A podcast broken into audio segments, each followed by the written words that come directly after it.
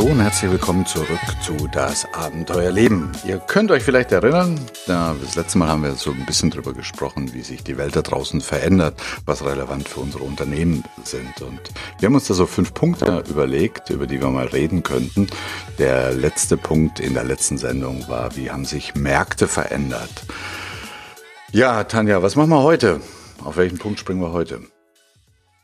Ja, ich denke, ähm, wir haben in der letzten Folge äh, uns darüber unterhalten, wie ändert sich der Markt und insbesondere, was bedeutet das für die Beziehungen jetzt aus Steuerberatersicht zu Mandanten oder aus allgemeiner Sicht zu Kunden. Und da haben wir doch ja schon einiges ähm, herausgearbeitet. Und was mich jetzt interessiert als nächstes, was bedeutet das denn konkret für unsere Geschäftsfelder, für unsere Produkte und Dienstleistungen? Womit werden wir denn in Zukunft Geld verdienen? Ist ja fast ein Blick in die Kristallkugel. Aber vielleicht, bevor wir da so spezifisch auf Steuerberater eingehen, vielleicht mal so einen ganz kurzen großen Wurf, wenn man so früher mit heute vergleicht. Also was hat sich da eigentlich verändert zu heute? Mein, ähm, heute sind, denke ich, die Märkte, und das gilt nicht nur für Steuerberater, relativ gesättigt. Also das ist schwierig, da noch überhaupt freie Märkte zu bekommen, jetzt ohne da riesig in die Globalisierung zu gehen. Äh, wir sehen das alles tagtäglich. Du bekommst fast jedes Produkt und jede Dienstleistung bekommst du von jedem Ort. Und ähm, wenn ich in, bei Amazon zum Beispiel was bestelle, dann wundere ich mich immer manchmal, wo das herkommt. Das kommt dann direkt aus China oder so. Das ist also eins, was es natürlich nicht immer einfacher macht gegenüber früher, wo es noch Verkäufermärkte gegeben hat. Also da müssen wir uns was überlegen. Zweitens ähm, ist so ein Phänomen der heutigen Zeit, dass auch die Entwicklungszeiten von neuen Leistungen und Produkten immens gegen ich würde fast sagen, gegen Null strebt. Also ich habe irgendwo mal gelesen, 1990 hat es noch fünf Jahre gedauert, bis so ein Fernseher entwickelt wurde. Heute äh, ist das in sechs Monaten getan. Also das kann man auch an Autos festmachen und, und, und. Hm, das heißt also, wenn man das mal kurz vergleicht, wie es früher war, wenn man sich über Produktportfolio oder überhaupt Gedanken gemacht hat, was wollen wir denn in Zukunft auf den Markt bringen, naja, da hat man vielleicht eine Marktanalyse gemacht und hat da draußen ein Produkt entwickelt, hat dann ein bisschen Marketing gemacht und dann war das Produkt draußen und hat entweder ja gehypt oder gefloppt. Heute ist das, glaube ich, nimmer ganz so einfach. Mhm. Ja, was verändert sich denn da? Wenn ich das jetzt mal zusammenfasse oder wenn ich ein Wort dafür suche, was du gerade geschildert hast, dann ist das doch die Dynamik. Mhm. Die Dynamik hat extremst zugenommen. Und was bedeutet das jetzt für unsere Arbeit. Mit Arbeit meine ich das, was wir tun für unsere Kunden. Wenn die Dynamik äh, niedrig ist, äh, wenn die Entwicklung eines Produktes ähm, lange dauert, dann heißt das doch, ich weiß, was mich erwartet. Es ist planbar. Ja. Es mhm. ist planbar. Ich kann Prozesse äh, mir überlegen, wie ich und meine Mitarbeiter, wie wir das überhaupt abarbeiten. Und an diesen Prozess halte ich mich dann. Dann wird er noch mal ein bisschen verbessert. Ähm, guck uns Steuerberater an. Die letzten Jahre, Jahrzehnte die Steuergesetze haben sich geändert, okay, aber so letztlich das, was wir gearbeitet haben, wir haben Buchhaltungen gemacht, ähm, Jahresabschlüsse, Steuererklärungen und die Prozesse dazu, die waren planbar, relativ klar. Ne? Ja. Relativ klar. Wir mhm. wussten, was uns erwartet. Mhm. Und das ist jetzt anders. Was man in einem schönen Wort, das nicht von uns ist, sondern von, äh, ich weiß gar nicht, von Herrn Wohland, glaube ich, ähm, Wertschöpfung der Norm nennen kann. Das heißt also, äh, jedes Unternehmen erbringt ja eine Wertschöpfung, darum geht es ja im Kern immer. Und die Frage ist, mit was erbringe ich äh, die Wertschöpfung? Und Norm meint was? Norm meint, ähm, es ist klar, was ich tun soll, es ist klar, was meine Mandanten, meine Kunden von mir erwarten. Und weil ich das weiß und auch planen kann, überlege ich mir einen konkreten Weg, wie ich das tue. Genau. Und wenn wir jetzt mal fast so ein bisschen für einen zweiten Bildungsweg äh, sagen, was ist die Aufgabe eines Unternehmens? Mal ganz einfach ist Punkt eins, Probleme draußen am Markt zu lösen, durch Leistungen, durch Produkte und im besten Fall mehr Geld zu verdienen als auszugeben. Und ich, wenn ich mich dann frage, mit was ich denn mein Geld da draußen verdiene, sind es eher Standards, also das, was in ähnlicher Art und Weise schon immer vorgekommen ist, das ist das, was man Wertschöpfung der Norm nennt, oder stehe ich mit meinem Unternehmen permanent für, vor neuen Lösungen, vor neuen Problemen. Das heißt also, ähm, gibt es jeden Tag neue Probleme zu lösen. Und wie sah, ja, ich sage mal Vergangenheitsform, wie sah das bei euch Steuerberatern in der letzten Zeit aus oder in den letzten Jahr, Jahren und Jahrzehnten? Mhm. Das war im, zum großen Teil Wertschöpfung der Norm. Ich glaube, wir Steuerberater haben schon immer auch einen Teil unserer Arbeit damit verbracht, eben nicht mit der Norm zu arbeiten. Es gab bei uns auch immer Ausnahmen und Überraschungen, ganz einfach, weil wir ja mit Menschen arbeiten. Klar. Wir sind ja nah am Menschen ja. dran. Deswegen ist das für uns jetzt nichts Neues. Ähm, kommen wir vielleicht gleich auch nochmal zu, warum das auch richtig schön ist, dass wir das schon kennen und gut für uns.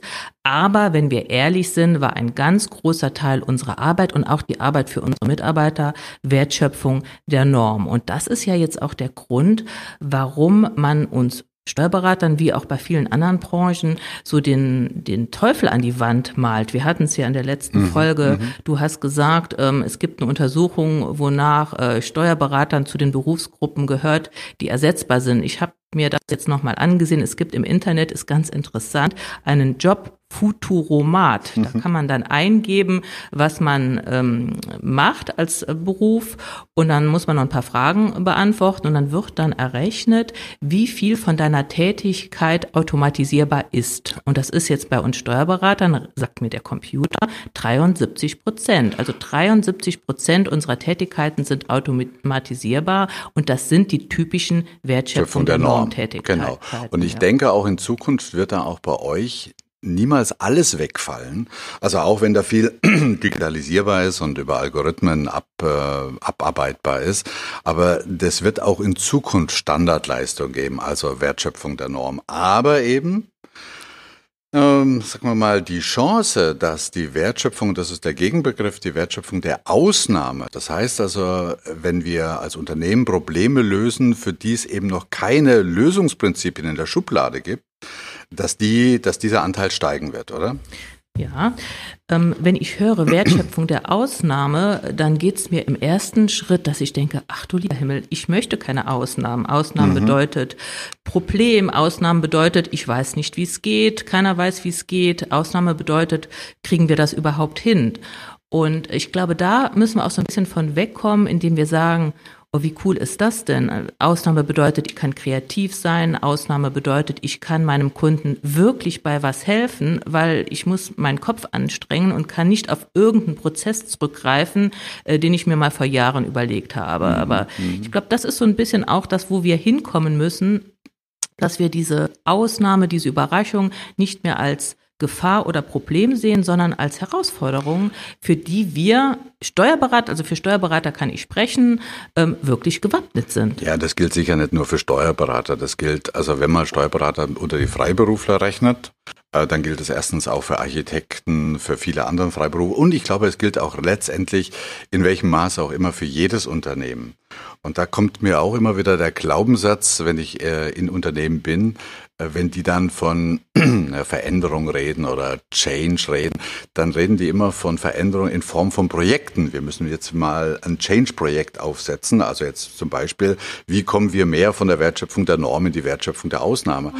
Aber wenn man mal versteht, dass eigentlich Veränderung das Normale ist, der Standard ist, dass wir uns permanent verändern, dann ist einfach nur die Frage, okay, ähm, das heißt also einerseits ja, es ist etwas anderes. Es wird etwas anderes auf uns zukommen, in welchem Maße auch immer die Wertschöpfung der Norm ein bisschen zurückgeht und die der Ausnahme etwas steigt. Aber die Frage ist doch, wie, wie gehen wir denn damit um? Also welche neuen Strategien haben wir denn da dafür, oder? Richtig. Und äh, da ist die erste Strategie, dass wir das nicht als Druck oder Gefahr sehen, sondern dass wir uns darauf freuen. Und dann äh, kann man nicht sich einfach hinstellen und sagen, na, es wird schon alles gut, wir kriegen das schon hin. Ich denke, da muss man schon mal ganz genau hinsehen. Genau. Ja. Ähm, was führt denn dazu, dass sich die Wertschöpfung der Norm dass das abnimmt und Wertschöpfung der, der Ausnahme, der Überraschung zunimmt. Das ist ja das, was sich am Markt verändert, wie sich unsere Wirtschaft, wie sich unser ganzes Umfeld verändert. Das hatten wir beleuchtet. Und lass es uns doch mal am Beispiel Digitalisierung durchspielen. Mhm. Digitalisierung ja, ist erstmal dieses Schreckgespenst, aber was macht denn Digitalisierung? Digitalisierung führt im ersten Schritt dazu, dass bekannte Prozesse mal beeinflusst werden. Also bei uns Steuerberatern, früher kam der Belegordner, jetzt ähm, gibt's äh, digitale Prozesse, die Belege kommen digital, die werden teilweise maschinengesteuert weiterverarbeitet, das nennt man dann Automatisierung. Ich denke, äh, das wäre so ein erster Punkt, da darf man sich auch nicht vor verschließen. Und da muss man, glaube ich, auch nah beim Mandanten, beim Kunden sein und dem auch dabei helfen. Was kann jetzt der Mandant bei sich tun, um diesen digitale, diese digitale Entwicklung nicht zu verpassen? Genau. Und jetzt kommt das, ähm, was so ein bisschen Bauchweh verursacht. Ja, wenn jetzt eine Maschine das macht, was ich immer gemacht mhm, habe, mhm, ja, was mache ich denn dann Genau, jetzt? das ist ja eine legitime Frage. Ne?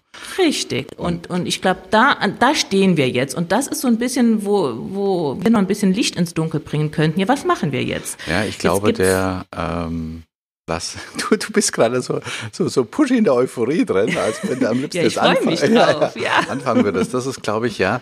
Ähm, äh, was, die, was die Art der Strategie betrifft, da sagst du einerseits schon, okay, das jetzt nicht als Risiko zu nehmen, oh, sondern als Chance zu nehmen. Wenn man jetzt ein bisschen pragmatischer wird, ist, glaube ich, dass dass vieles von dem, was wir in der Vergangenheit angegangen sind, sind wir über Planung angegangen. Das heißt also, was weiß ich was, jetzt nehmen wir ein praktisches Beispiel. Ähm, eine Steuerkanzlei ist sich klar darüber, sie will, nicht sie muss, sondern sie möchte für die Zukunft neue, äh, neues Produktportfolio, neue Leistung auf den Markt bringen. So, was ist denn der klassische Weg? Wenn wir jetzt ein paar Jahre zurückgehen, wäre der klassische Weg gewesen, man macht mal eine Marktumfrage.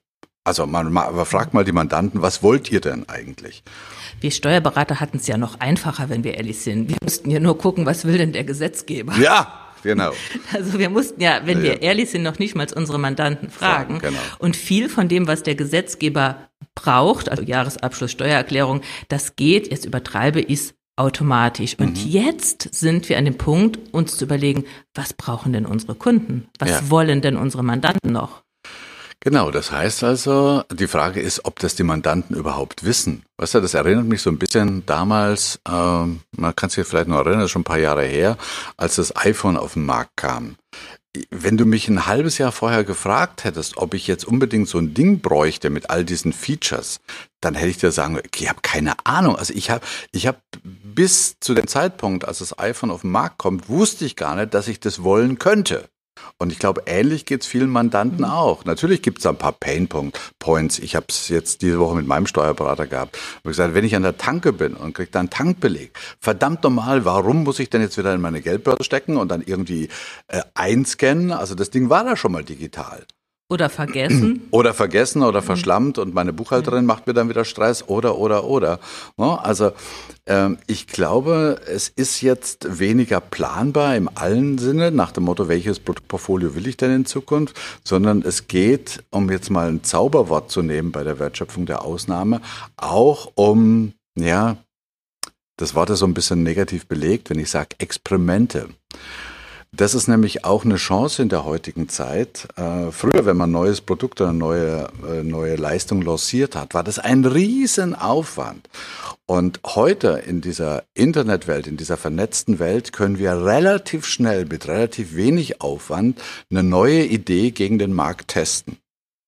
Mhm. Und wir Steuerberater sind da noch in der tollen Position, wir haben ja so viele Informationen. Ja. Wir haben ja sämtliche Informationen unseres Mandanten. Und jetzt müssen wir digitalisieren. Das heißt, wir müssen auch bei dem Mandanten mal gucken, ja, was hat denn der für Prozesse? Welche Programme hat er im Einsatz? Wo gibt es Schnittstellen?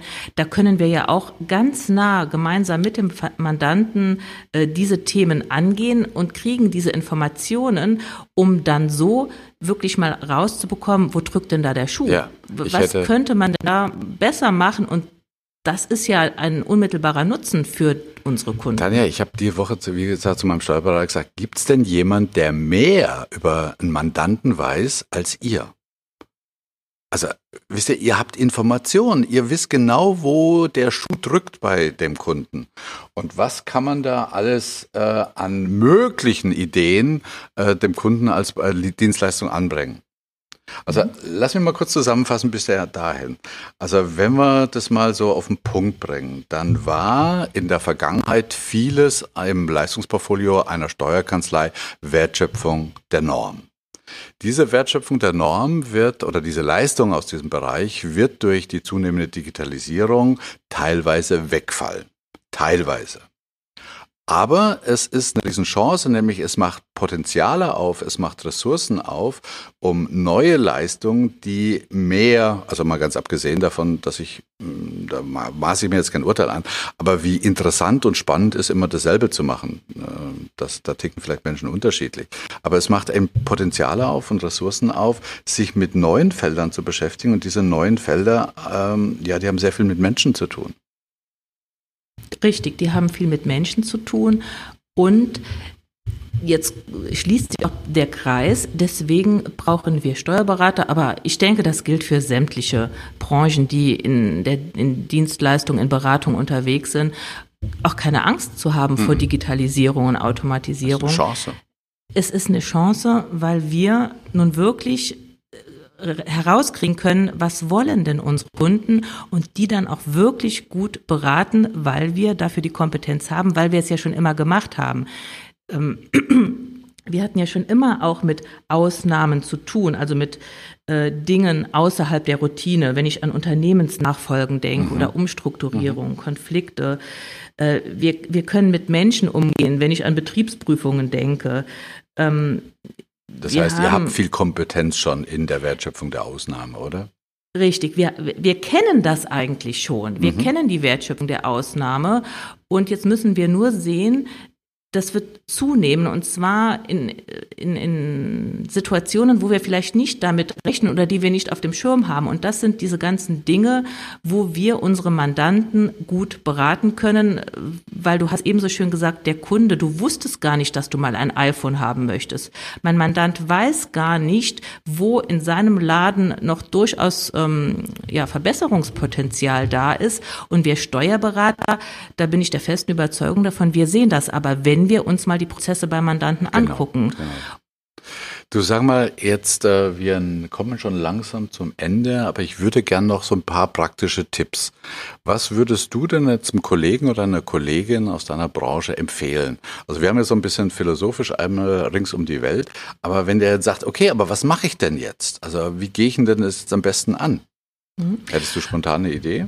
Ja, ich hätte so ein paar, paar Punkte, die, die man abarbeiten kann. Der erste Punkt ist, äh, sieh mal Digitalisierung als was Positives an und guck, dass du deine eigenen Kanzleiprozesse so aufstellst, dass die für Digitalisierung offen sind. Mhm. Äh, um das einfach auszunutzen, um da, ähm, wie soll ich sagen, ja, effizienter zu werden, Ressourcen einzusparen.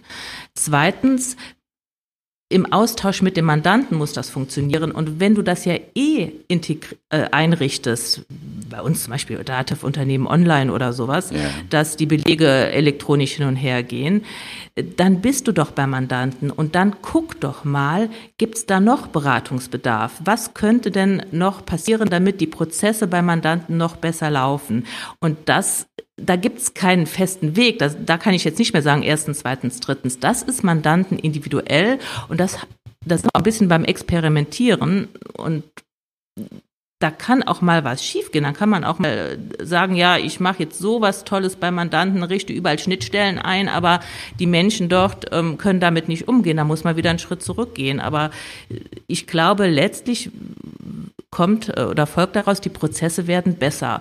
Und wir können unsere Mandanten auch besser beraten, weil wir einfach mehr Informationen bekommen. Und noch eins obendrauf, ich glaube, das muss nicht immer nur der Chef leisten oder die Chefin leisten.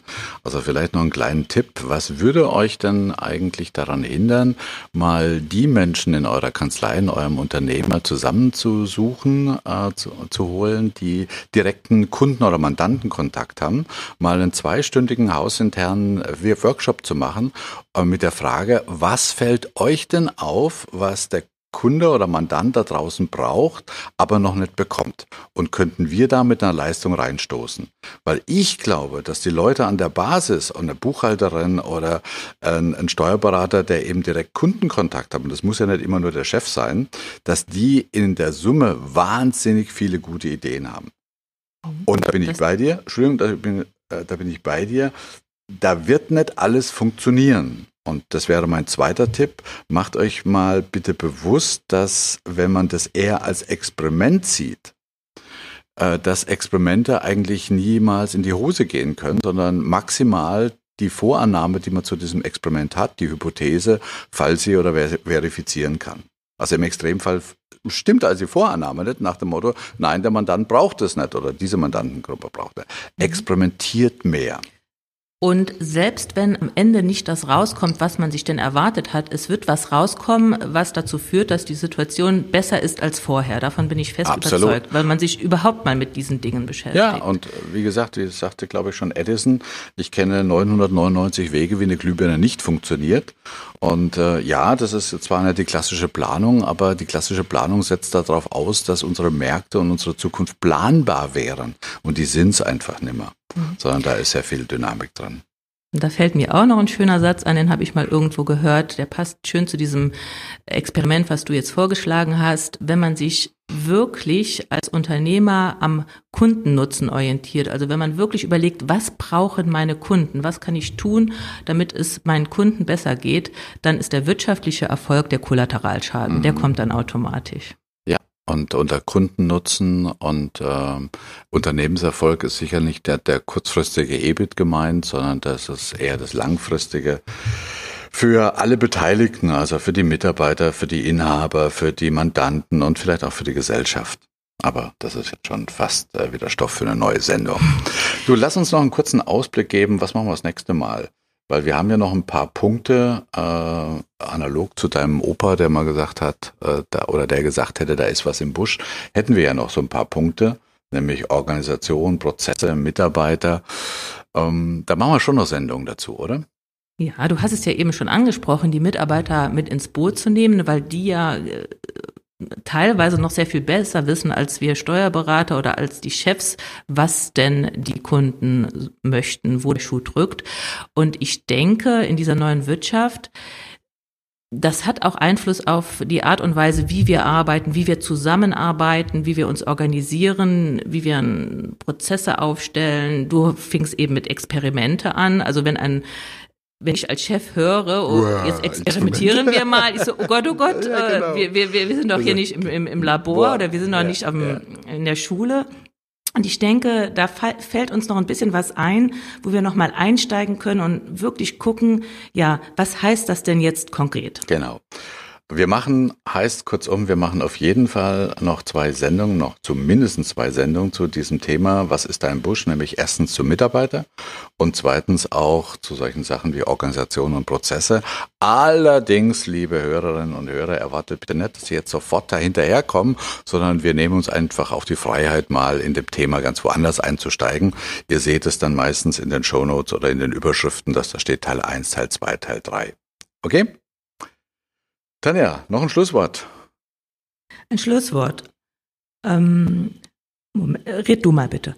Okay, schönes, schön, schönes Schlusswort. Nee, ich bin wieder da, ich bin wieder da. Okay, also doch. Ich weiß nicht, ob du das jetzt rausschneidest.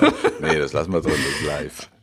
Okay. Na, ich habe ähm, auch noch so einen Spruch, äh, den, den ich gehört habe. Und wenn ich ehrlich bin, den Schuh muss ich mir auch ansetzen. Wir Menschen, und ich denke, das trifft auf uns Steuerberater ganz extrem zu, wir sind Wissensriesen und Umsetzungszwerge. Ja, also genau. ich bin ein Wissensriese und umsetzen, ja, das ist immer noch, das hört sich so einfach an, wenn wir hier reden und sagen, ja, wir tun's. Und deswegen wäre so mein Appell an meine Kollegen, an euch da draußen, aber auch an mich selbst.